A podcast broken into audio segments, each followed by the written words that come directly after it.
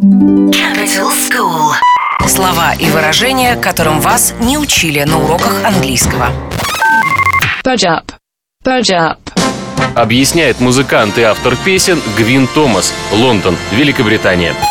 Баджап – это когда вы сидите на диване, и там папа или мама как-нибудь подходит и говорит, что они хотят присесть именно к вам. Говоришь, ну, баджап, ну, чтобы двигаться именно слева или справа, чтобы потеснее, как сидеть на диване.